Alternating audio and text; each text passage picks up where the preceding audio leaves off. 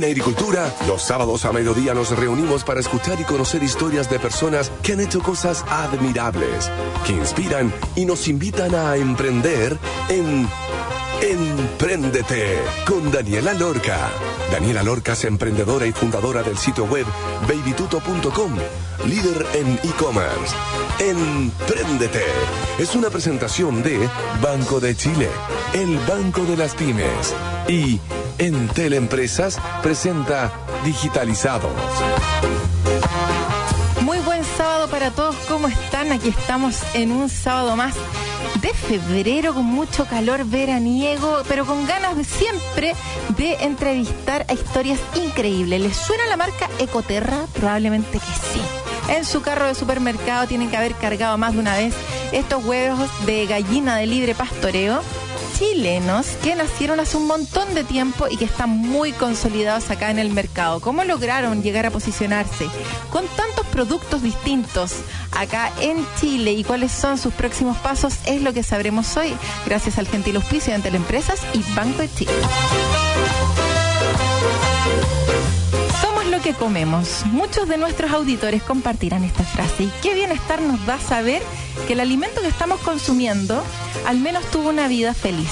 Ecoterra nació con la declaración que hace mucho más que alimentos, haciendo innovación y desarrollo para garantizar productos honestos, colaborando con la naturaleza para construir los alimentos del futuro, entre ellos leches, huevos, aderezos, barritas de cereal, azúcar, quinoa, arroz, son algunos de los alimentos que Ecoterra, marca muy conocida ya, posicionada a nivel nacional, está fabricando, siendo parte del modelo y distribuyendo. ¿Cómo partieron en todo esto? ¿Cómo ha sido la explosión del mercado en relación al bienestar de los animales antes de ser consumidos?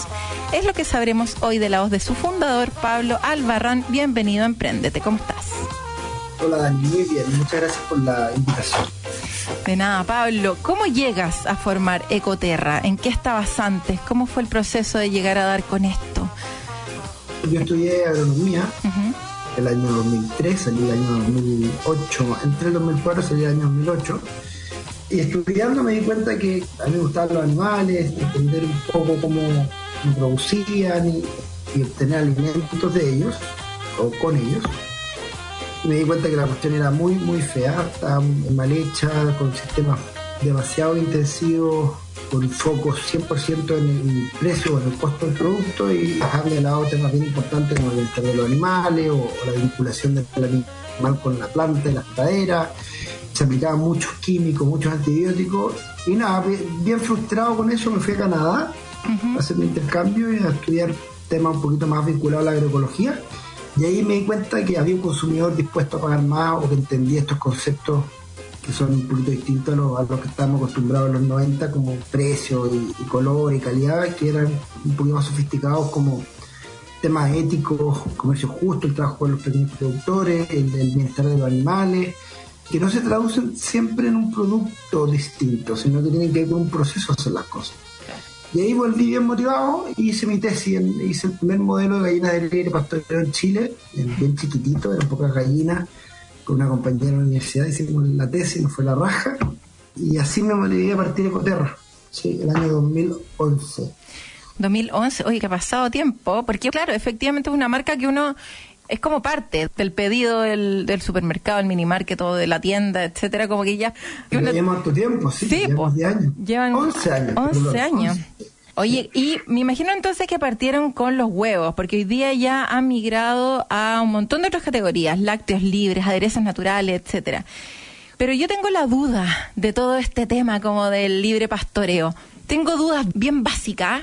¿Cuántos huevos pone una gallina? ¿Cuántas gallinas más o menos tienes tú y cómo empieza a funcionar el modelo desde... Volvamos a la partida. Yo sé que obviamente han ido evolucionando y tienen como colaboración con otras pymes, empresas, etcétera, pero en el fondo, ¿cuánto partieron? ¿Cuántas gallinas tenía que tener? ¿Y cómo funciona todo el proceso? Porque en el fondo como que uno dice, pucha, ya en mi casa quiero poner un gallinero con un par de gallinas para que me ponga huevo, pero ¿cuántos necesito? ¿Cuántos consumo? Ya, voy para allá, voy para allá. Entonces nosotros partimos, como cualquier emprendedor, me imagino como tú, Dani, también con tu emprendimiento que te sigo de cerca. uno parte con la idea, ¿no es cierto? De que me tinca, creo que falta más que desarrollar un producto, uno busca una solución. Creo que hay, una, hay un grupo de personas que quieren estos productos, no están. Así que yo voy a darle la solución y se los voy a traer. Después viene el negocio, ¿eh? ¿cómo lo hago rentable? Entonces partimos eh, bien chiquitito, donde yo hacía todo. O sea, era yo y un trabajador que me costaba pagarle el sueldo, yo no me pagaba sueldo. Y me subía a la camioneta, entregaba los productos, facturaba, cobraba, hacía la contabilidad, todo muy mal, por supuesto, pero, pero funcionaba. Y a poco fuimos creciendo, fuimos contratando gente, muy apoyado por Corfo, por FIA, por Circotec, por el Estado, levantamos muchas lucas con, de, de subsidio y fuimos creciendo y, desarrollando un modelo. Ya éramos rentables, la verdad es que nunca hemos dejado de ser rentables nosotros. Al principio una rentabilidad absolutamente baja, pero era positiva por lo menos. Y funcionaba. Y después nos dimos cuenta que este modelo, siempre también un poco buscando la solución a problemas grandes que tiene la sociedad, primero era el bienestar animal, pero después yo tenía un dolor. Yo viví en África un tiempo haciendo, trabajando con, con niños, con agricultura, y tenía un dolor con los pequeños productores. Y me di cuenta que estos modelos extensivos que requieren mucho espacio, sistemas de mucho cuidado de personas, por lo mismo desarrollamos transferir esta tecnología o esta forma de hacer las cosas a terceros. De ahí estudiamos, para responder tu pregunta, cuál era el volumen mínimo de gallinas que tenían que tener para que fuera rentable. Y así nació esta forma que nos convertimos de ser una empresa productiva a una empresa colaborativa, que nos vinculábamos a varias pequeñas empresas, medianas empresas, que cumplieran con nuestros requisitos de sostenibilidad, de, alimentos limpios, de, medio ambiente, de bienestar animal, y fuimos vinculando a más productores. Eso fue al principio solo huevos, y el año 2018 ya nos empezamos a meter en otros productos. De los huevos hicimos aderezo, después nacieron productores de leche libre pastoreo del sur, eh, lo certificamos, empezamos en leches, leches de cabra, después lanzamos el año pasado una línea de proteína que en base a la clara del huevo, la clara del huevo de, libre pastoreo o la clara de coterra, vamos a hacer productos en base a proteína como barritas, eh, omelette proteico, batidos de clara, que es la mejor proteína. Y así nos hemos convertido en una plataforma que vincula a muchos productores, a muchos granjeros sostenibles, con millones de clientes conscientes, que le importe esta trazabilidad o esta forma de hacer las cosas. ¿Y estos productores sostenibles, cómo se valida que son sostenibles? ¿Tienen que pasar por algún proceso de certificación o ustedes como Ecoterra van y certifican? Mira, hasta el día de hoy los certificadoras externas que van y certifican anualmente a los productores y nosotros con esos certificados más nuestra auditoría aseguramos que cumplan la norma pero hoy día viene una plataforma tecnológica que estamos desarrollando que se llama EcoFarms, que lo que va a hacer es auditar en tiempo real, eh, basado en blockchain, ¿Mm? eh, cómo se están haciendo las cosas desde la granja.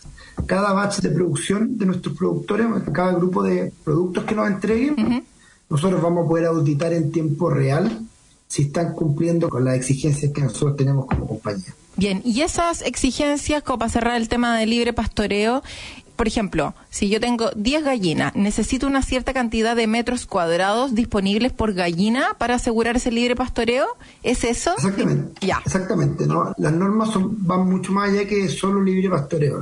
Tenemos normas de bienestar animal y de libre pastoreo, que por ejemplo, en el mismo caso, cada gallina tiene que tener 2 metros cuadrados de pradera fuera del gallinero pero además debe tener un gallinero que reciba máximo 7 gallinas por metro dentro del gallinero.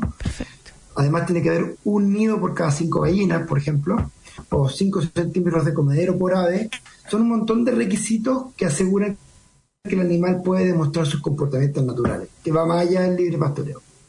Y también tenemos la norma orgánica, que ya es más exigente. Entonces tenemos que las gallinas tengan 4 metros cuadrados de pradera, eh, que se alimenten solo con dietas de origen orgánico, o sea, que el alimento no sea ni transgénico, ni de origen animal, eh, ni que use pesticidas, ni herbicidas en su producción.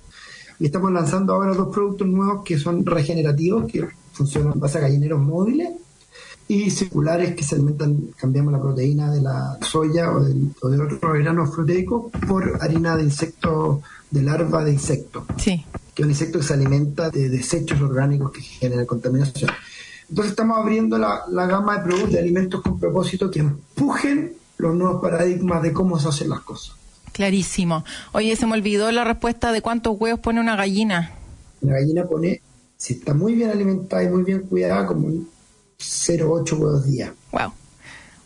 sí. Como 8 huevos cada 10 días. 8 huevos cada 10 días. Ya. necesitaba ese dato. Oye, producen y venden. ¿A quién le venden? Bueno, claramente tu cliente eh, B2C son estas personas conscientes que en el fondo que tienen un poquitito más de conciencia con lo que están comiendo y que en el fondo son parte de tu mercado. Yo quería saber cómo tu cliente B2B, como los supermercados, los mini markets, las tiendas, etcétera. ¿Cuál es el modelo más importante hasta ahora? ¿Es tu página web con la venta directa B2C o es el modelo B2B? ¿Y cuál es tu mejor canal y las recomendaciones para poder entrar en estos monstruos grandes del retail, en el fondo, para poder comercializar tus productos? ¿Qué consideraciones tuviste que tener al principio antes de poder entrar con un producto que hace 11 años, me imagino que era caro? Versus el resto, difícil de posicionar, donde no había tanta conciencia y que hoy día se ha abierto mucho más camino, pero hace un tiempo atrás era más difícil. Cuéntanos acerca de eso. De todas maneras, como casi todos los negocios, tenemos nuestra beta de venta directa, que es nuestro e-commerce y algunos puntitos de venta, pero lo más importante sin duda es el mundo B2B. Hoy día tenemos mucha importancia en retail, que pesa como el 70% de nuestra venta pero tenemos también, trabajamos con industriales que ya están valorando estos conceptos en sus propias, propias preparaciones y muchos Oreca, que son hoteles, cafeterías y casinos que les interesan también nuestros productos para sus clientes especiales y que, que les importe lo, saludable o, lo ético. Pero creemos que, claro, que el volumen siempre está en, la colaboración y en trabajar ojalá con otras marcas que usen nuestro ingrediente. Ahí está la próxima etapa de Coterra, de convertirnos en un gran proveedor nacional e internacional de insumos éticos para la alimentación.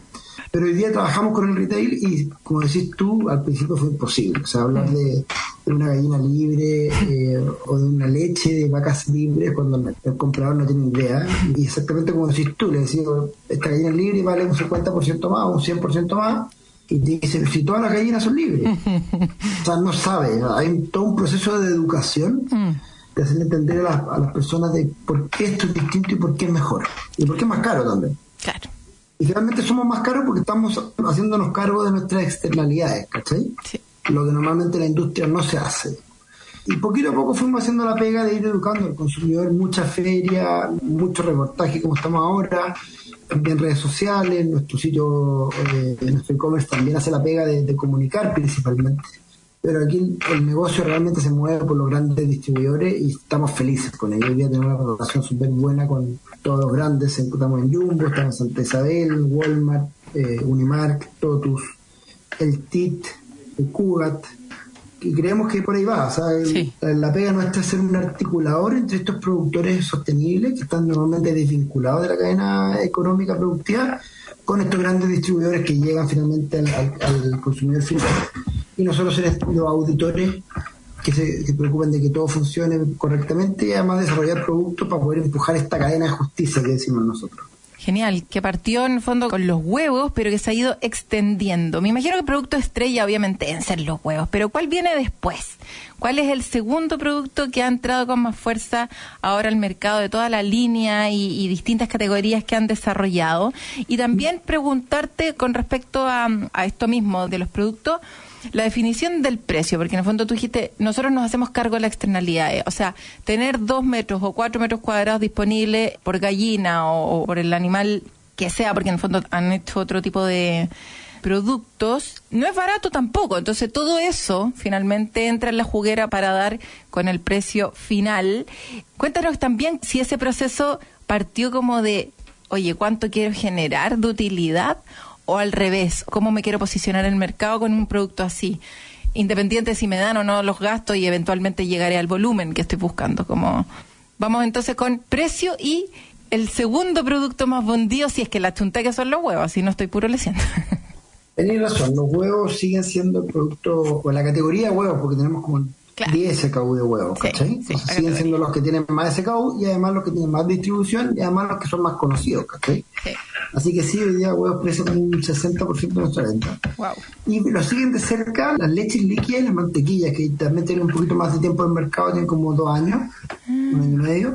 Y hoy día están agarrando fuerza las proteínas, porque lo estamos vendiendo en mercados internacionales también y, son productos con más vida útil y son exportables. ¿sí? Pero nosotros tenemos el sueño, Dani, de meternos en todos los alimentos, no solamente de origen animal, sino vegetal. Estamos ahora armando alianzas con, alimentos eh, en base a frutas, yogur, helado, se vienen muchas, muchas cosas. Acabamos de hacer una ronda de levantamiento capital exitosa, así que mm. estamos armando un equipo para poder crecer 100% anual los próximos años que se que vienen.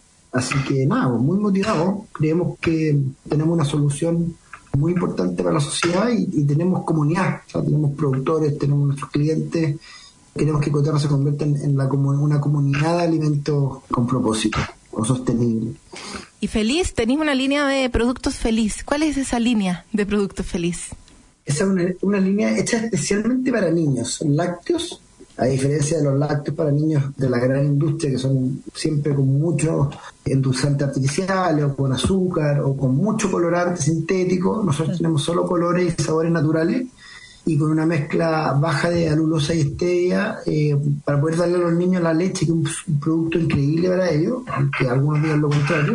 Mm. Es la leche completa, con su crema, con todos los, los ácidos grasos esenciales, pero con sabores y colores de primera categoría y súper limpios, que hacen que sea un, producto único en el mercado. Ahora, la prueba de los niños y no esta leche con un color increíble y un sabor espacial, pero si se acostumbran, yo a mi hijo se las doy, se acostumbran, se están comiendo un alimento súper bueno para nutricionalmente y limpio además de ético con los animales y con los productores. Y usamos el, el concepto feliz como para explicar el tema del animal hacia los niños, ¿cachai? Está genial. Un súper alimento y la importancia de empezar a educar desde tempranito porque el paladar se va afinando. Entonces, efectivamente, si uno parte como más chiquitito con los niños dándole alimentos de verdad y no estas cosas tan procesadas, finalmente logramos que los niños se acostumbren al sabor de verdad y no al de solo azúcar o al del colorante que viene tanta cosa por ahí que nos están metiendo por todos lados. Oye, Pablo, está súper entretenida la conversa de cómo partieron,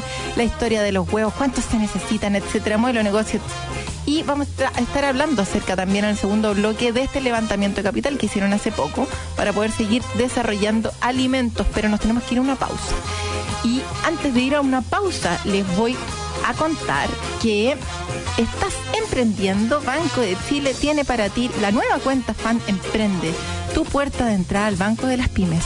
Una cuenta vista 100% digital, sin requisitos de antigüedad, sin mínimos de venta y sin costo de mantención. Ábrela en bancochile.cl. Banco de Chile, el banco de las pymes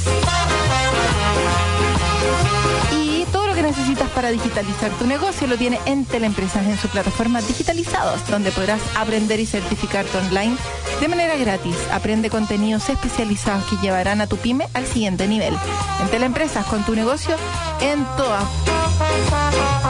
Vamos a una canción y ya estamos de vuelta. Vamos a escuchar Baked Beans and Egg de Maccabee.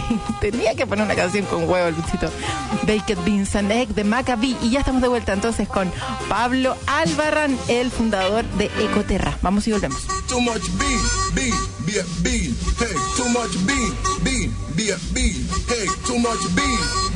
Bean, bean. Hey, some black people now put no good food in them structure. Them a eat the same thing for them breakfast, lunch and dinner. From January uh, right to December. What am I eat? Well, listen good. Uh, and I and I will tell you that I be and egg, be a be a bean and egg, be a be a bean and egg. Between two slices of thick slice bread. Because me have a hygiene for no we call him Fred. Him a no dreadlocks, Lord, him is a comb head. He love to ride motorcycle and moped. This is a true story, so don't be misled. But to this white lady, the man get wed. The lady was alright, that must be said. Well, then love one another and then sleep in a bed. But there was a problem for poor old Fred. Him name they get fat, I get maga instead.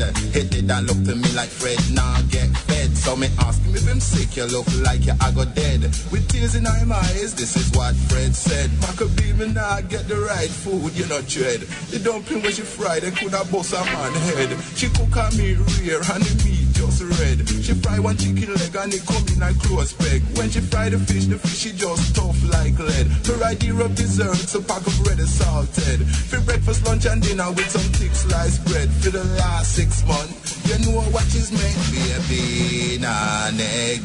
Baby, bean and egg. Baby, bean and egg. Between two slices of thick sliced bread. Where can I come to yours for dinner? Say Fred, did I beg me? Say yes, Freddy, yes, Fred, you are invited. Come Saturday evening, you will be expected. I no worry, you not get no bean and egg, Fred, right up on me yard, up on the moped. And look up on the table, the table was spread with saltfish and naki and some hard bread, carrot juice, ice cream. The table look dread when Fred see the food. Him eye get red, licky lips, rubbing man feeling excited. Yam the food half clean, the plate was emptied.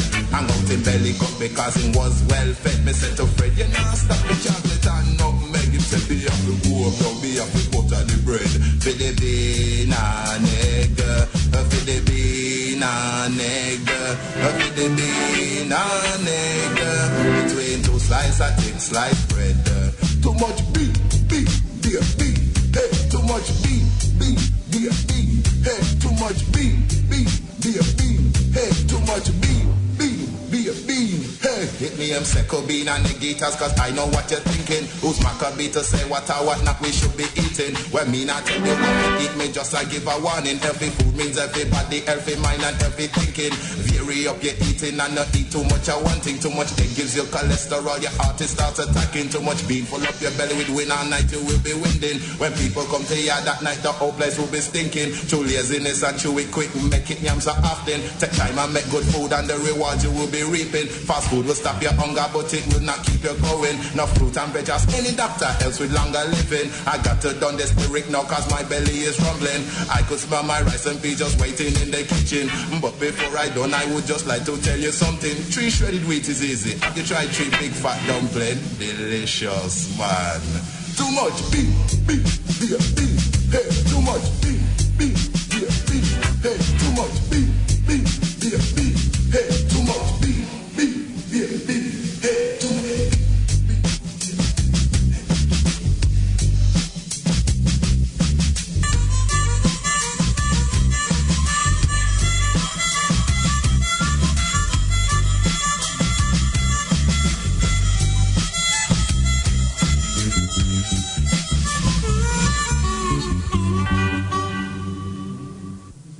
este 2023 está más cerca de pasar al siguiente nivel. En Teleempresas te acompaña en la digitalización de tu negocio con Digitalizados, la primera plataforma web de capacitaciones y cursos digitales para pymes de Chile. Impulsa tu negocio a cumplir los nuevos desafíos que vienen este año. Aprende, certifícate gratis, optimiza la productividad de tu negocio y mucho más. Entra en tel.cl slash digitalizados y capacítate de forma inteligente desde cualquier lugar y gratis. En Teleempresas, con tu negocio en todas.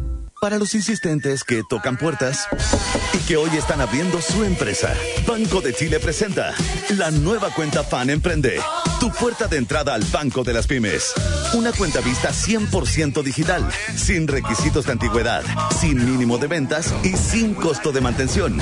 Ábrela y conoce más en bancochile.cl. Porque una cosa es ser emprendedor y otra es ser fanático del emprendimiento.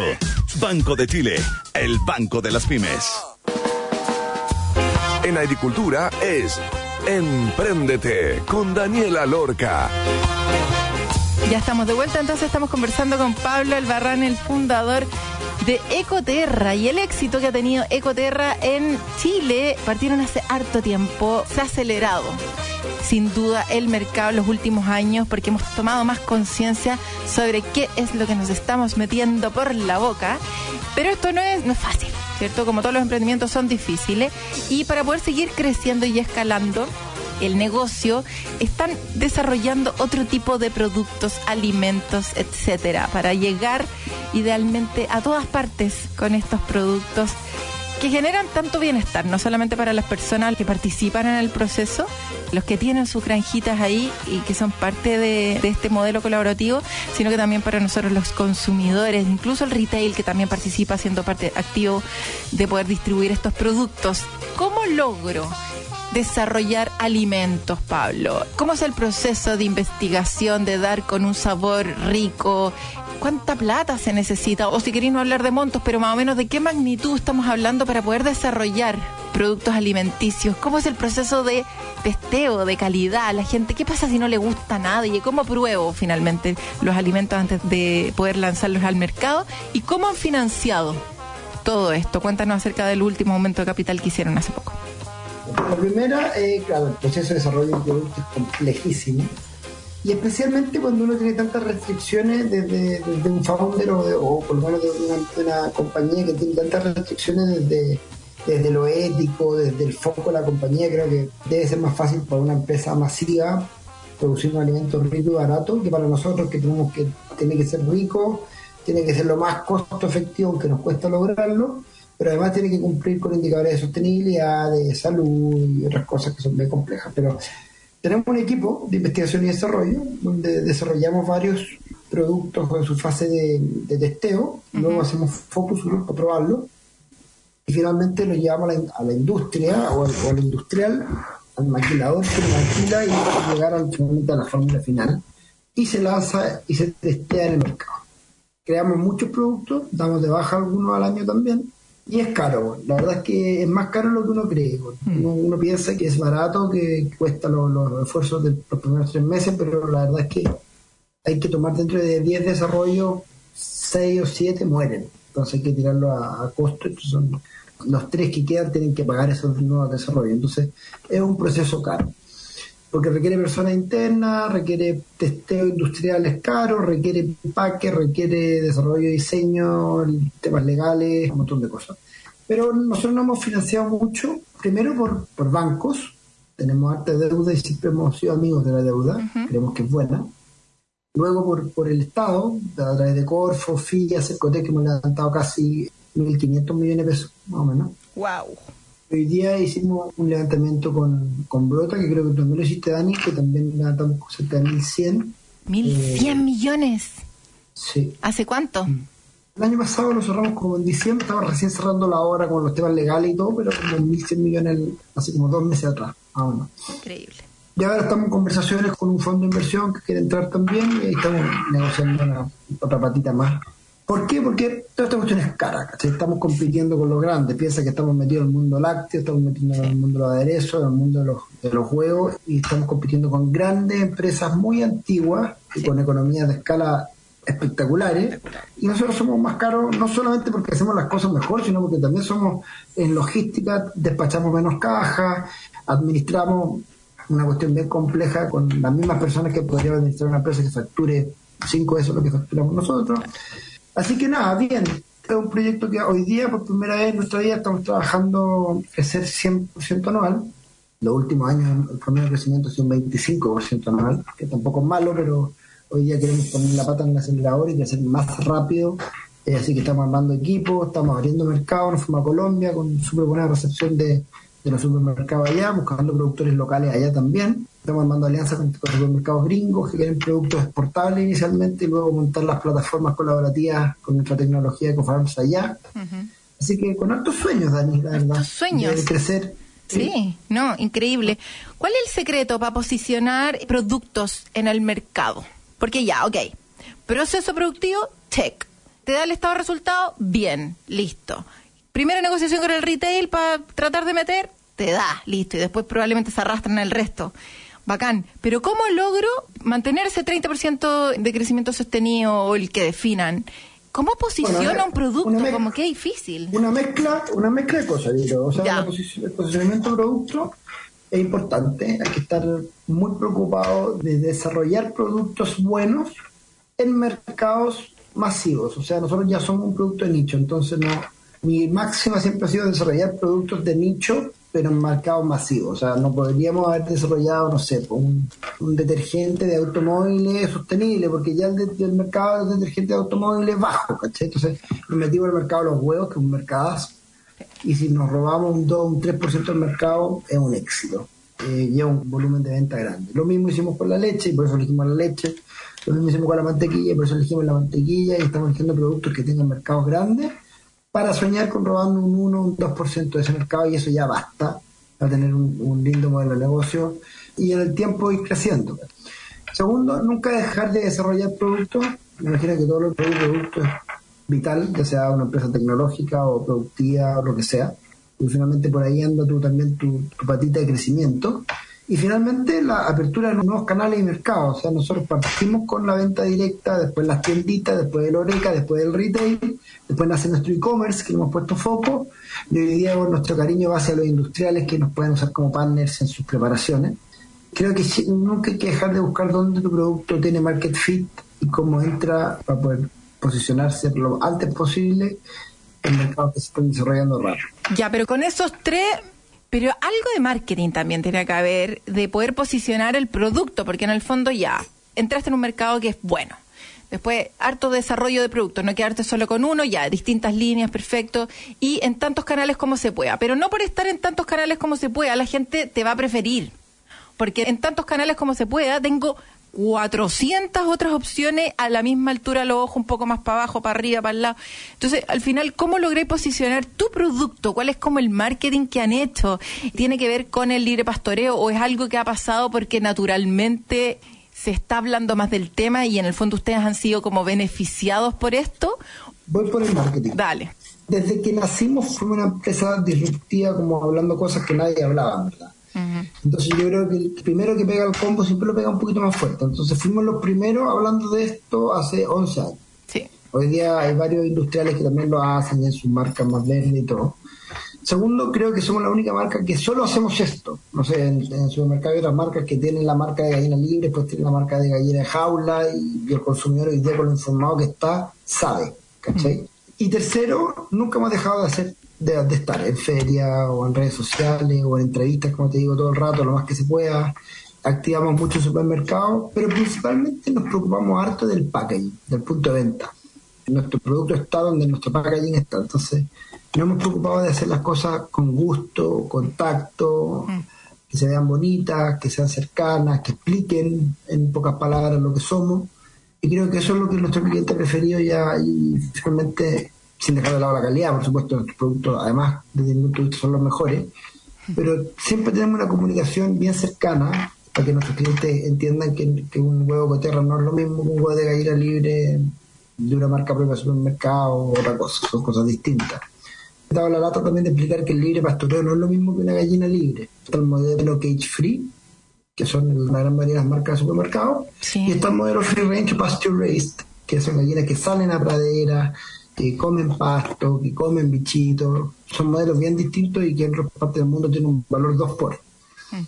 Así que también hemos dado la lata de explicar eso, cuesta, porque finalmente el consumidor recién está entendiendo lo que es una gallina libre y, poner una diferenciación de una gallina libre de pastoreo contra una gallina libre eh, es más complejo, pero instancias como estas son las que aprovechamos de explicar, que un producto de coterra es muy, muy diferente a un producto de gallina libre o de, o de vaca de, del sur tenemos cosas bastante más exigentes que porque las creemos. Yo, creo que también esa perseverancia en hacer las cosas así y no vendernos o no caernos en vender cosas más masivas, siempre está la tentación para poder hacer más volumen de venta, creo que el consumidor lo ha valorado y lo, hoy día nos ve como un referente. Oye, tengo una duda, como consumidora de Ecoterra, porque ya, en el fondo tienen caja de 180, de 100 huevos, pero, pero las cajas como más de uso cotidiano, como que uno está acostumbrado a comprar la docena de huevos, pero en las cajitas de Coterra vienen 10, por alguna razón puntual, ¿o no?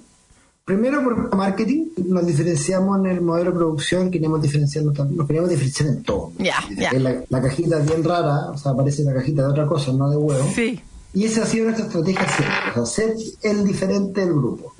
Pero además, por un tema práctico, como sabíamos que éramos más caros, queríamos ser más caros, pero no tanto más caro por unidad. Realmente, tú decís, la bandeja de 12 vale, no sé, por 3.000. Y la bandeja de 10 de Coterra vale 4.000. Es más caro, pero pero pareciera menos caro que si lo llevara de 12. ¿sí? Mira.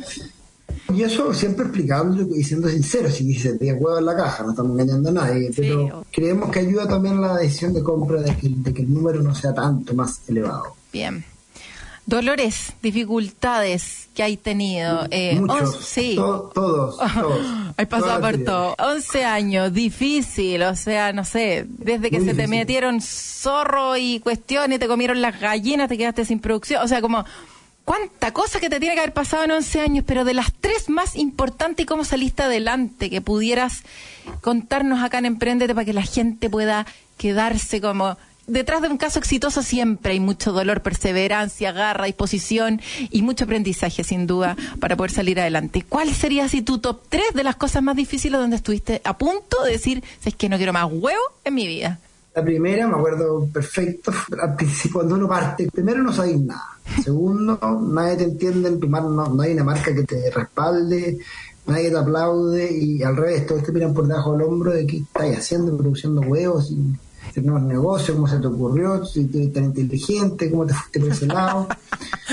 y uno va perseverante por creyendo sus ideas, claro, y echando para adelante. Entonces, no gané ni uno. Entonces, yo estuve uno o dos años sin ganar ni uno, mientras mis compañeros de la Católica leían la raja, nada, viajaban, hacían estas cosas, yo tenía ni para, pagar la encina. Entonces era difícil. me acuerdo un día yendo a dejar huevo, entregándole huevo a los Aldes, que era un, cliente importante en nuestros principios, lo sigue haciendo, yendo a dejar huevo a la cocina, entonces no tenía caja, lo llevaba en las bandejas, estaba en un, camioncito, que era un camioncito viejo, yendo a dejarlo yo mismo y era sacarlo a Boquindo. Entonces estaba subiendo por una subida y de repente se me van, no sé, por 30, 40 bandejas de huevo para atrás y se me revientan todo. Y nada, pues limpiando la, la huevada en el auto, lo primero, lo más doloroso es eso, o sea, todo el trabajo por no recibir ni uno y que se, se te rompa todo y quede, y alguna embarrada. Bien doloroso es la, la partida. Para resumir largo, la partida es bien complicada, como que no se ve la luz, ¿cachai? Como, pero hay que estar ahí poniéndolo.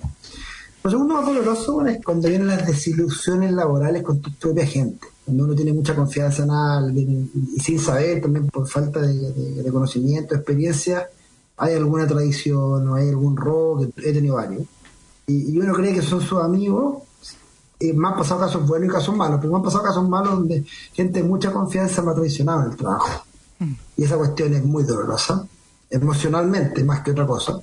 Y después ahora, en las etapas de ahora, que la empresa empieza a ser bien demandante en capital y tener que empezar a, y, ya tener la luca o el capital externo para poder cambiar al equipo y traerse gente mejor, mejor que uno también en distintas áreas. Y tener que hacer ese, ese luto de tener que decirle a un partner tuyo de todo el trip, de todo el viaje de emprendimiento, decirle, oye, tenés que pasar para abajo. Hmm. porque viene alguien más nuevo. Y se lo explica y todo, que la empresa lo necesita y pero también es doloroso, ¿sabes? Es doloroso las, las, traiciones y también uno cree o uno siente que está traicionando a su gente cuando, cuando la empresa va creciendo y tienes que meter a gente más capacitada, más profesional. Y es algo que tenéis que hacer sí o sí, porque si no, no, no podéis crecer. Son etapas, exactamente. Hay personas para cada etapa y de repente, claro, necesitáis un nivel de profesionalismo aunque tengan todas las capacidades del mundo, se necesitan más años de experiencia en algunos cargos y es necesario. Sin duda. Así que yo creo que esas son las cosas más dolorosas. La partida, siempre compleja, ¿no? No estoy pasando mal, no ganáis ni uno.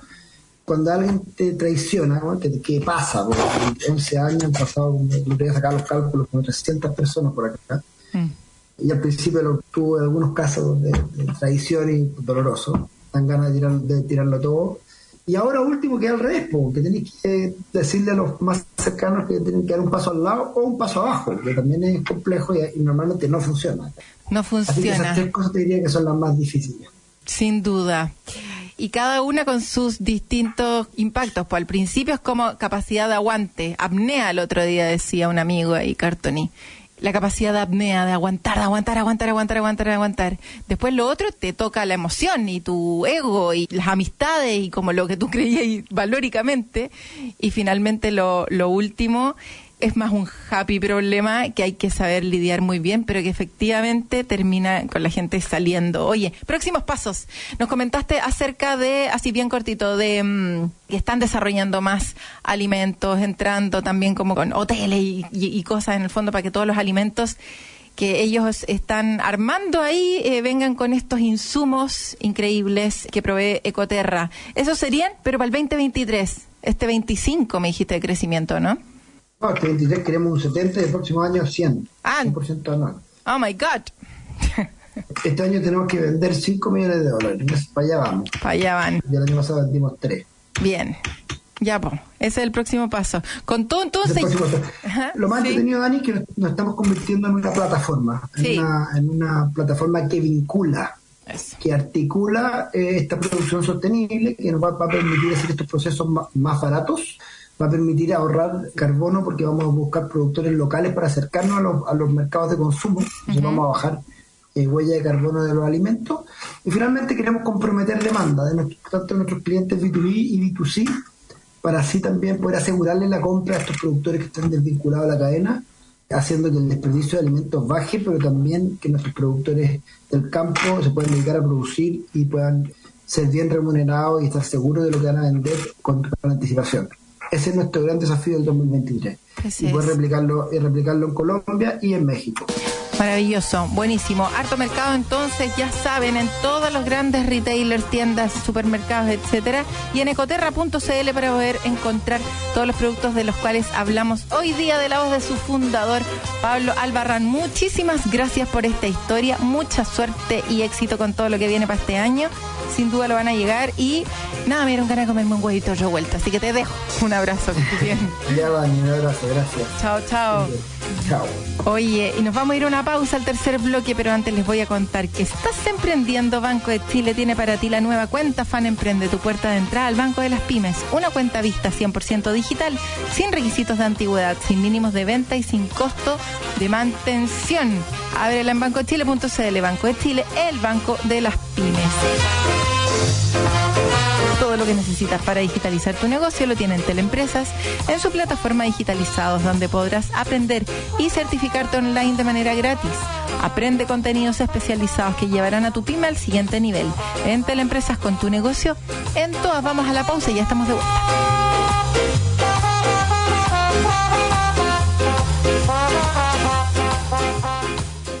Para los insistentes que tocan puertas y que hoy están abriendo su empresa, Banco de Chile presenta la nueva cuenta Fan Emprende, tu puerta de entrada al Banco de las Pymes.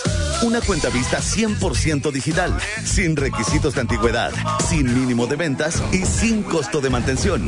Ábrela y conoce más en bancochile.cl, porque una cosa es ser emprendedor y otra es ser fanático del emprendimiento.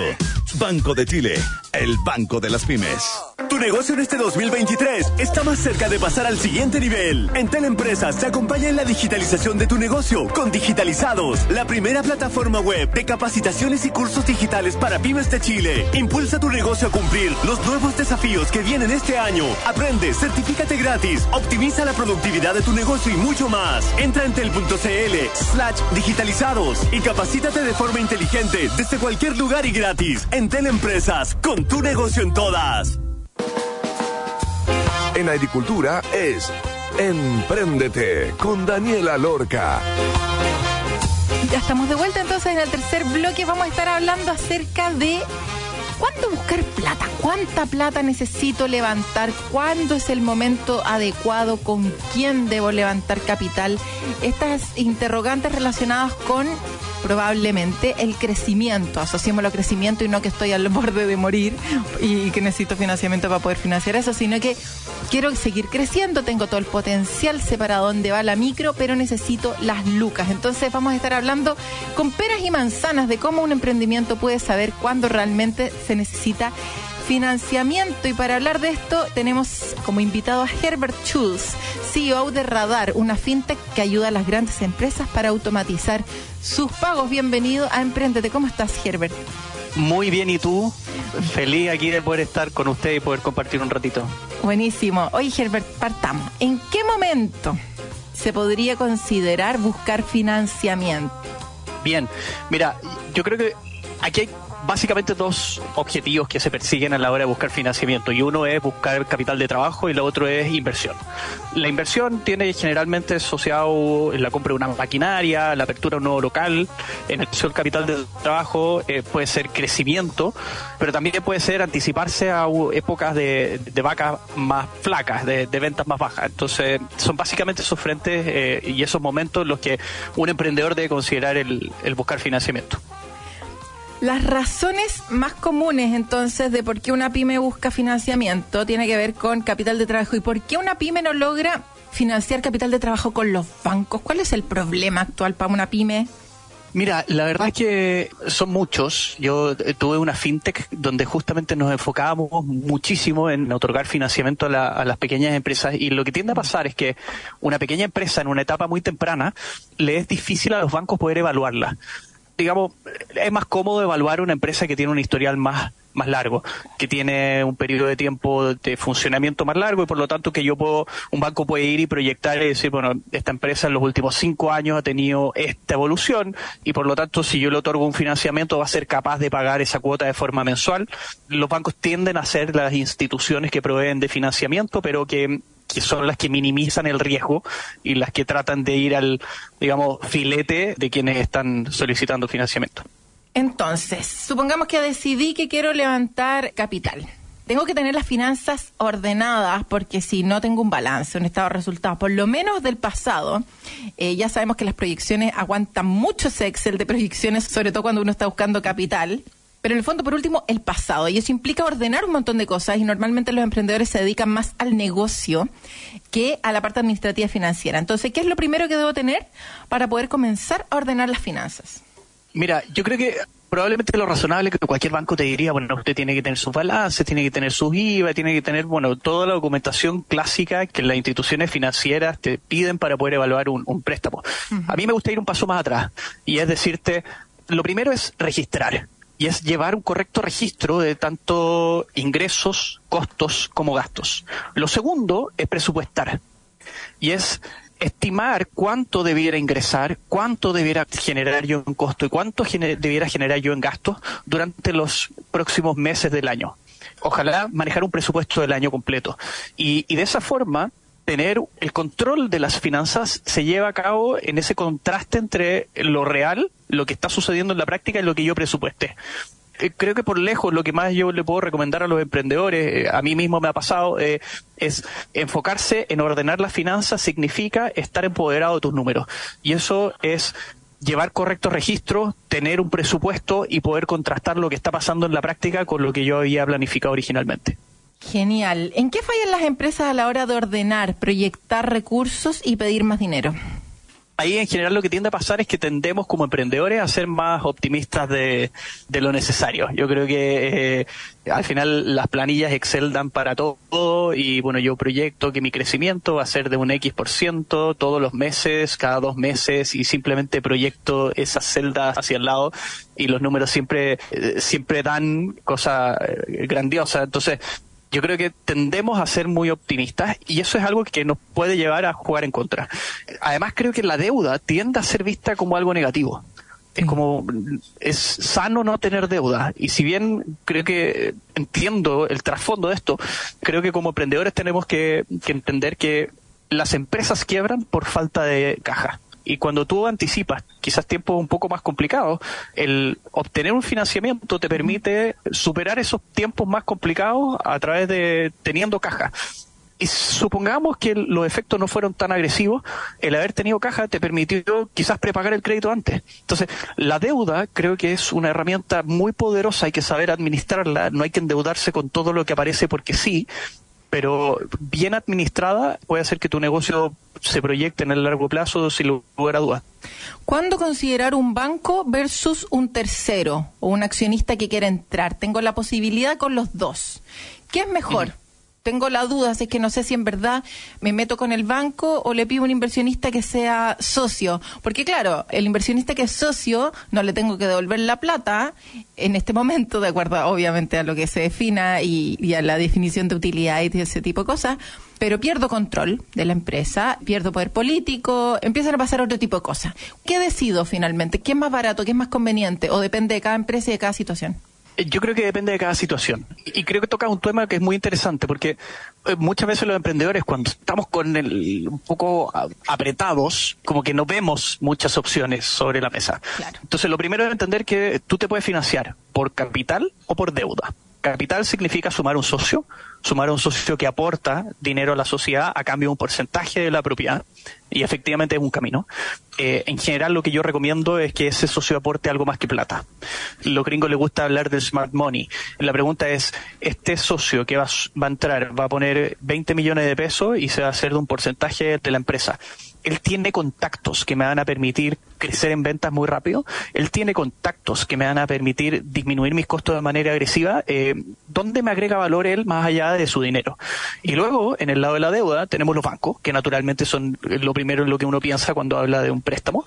Después tenemos instituciones financieras no bancarias, donde están las empresas de factoring, las empresas de leasing, las cooperativas están las fintechs que también tienen eh, soluciones de, en, términos de préstamo y también he visto mucho y que creo que también es una alternativa, amigos cercanos, familiares, personas que te proveen de financiamiento a, cambio de una tasa de interés.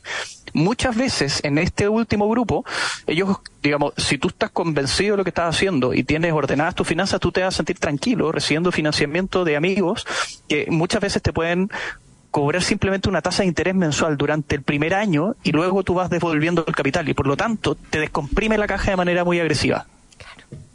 Y para terminar, ¿cómo se ve el panorama de préstamos ante el 2023? ¿Hay plata dando vuelta? ¿Tenemos cómo financiarnos o no? ¿O estamos sonados? Mira, sí, yo creo que siempre hay financiamiento eh, disponible. Eh, la pregunta es a qué costo eh, y quiénes tienen acceso. Mm. siempre existen estos préstamos, digamos, con garantías estatales, FOGAPE, FOGAIN, etcétera, que los mismos bancos y, y algunas instituciones no financieras también utilizan. Yo creo que es una muy buena alternativa para las pymes.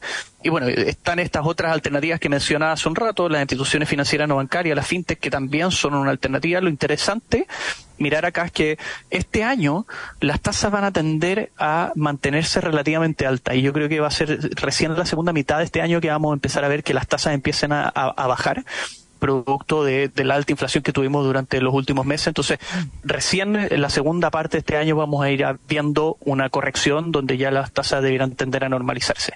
Buenísimo. Muchísimas gracias entonces por todos los consejos, recomendaciones y toda la información para poder levantar capital y para poder financiarse, principalmente como pymes, como empresas acá en el Chile de hoy. Muchísimas gracias, nos estamos viendo entonces. Gracias a ti, nos vemos. Chao, chao.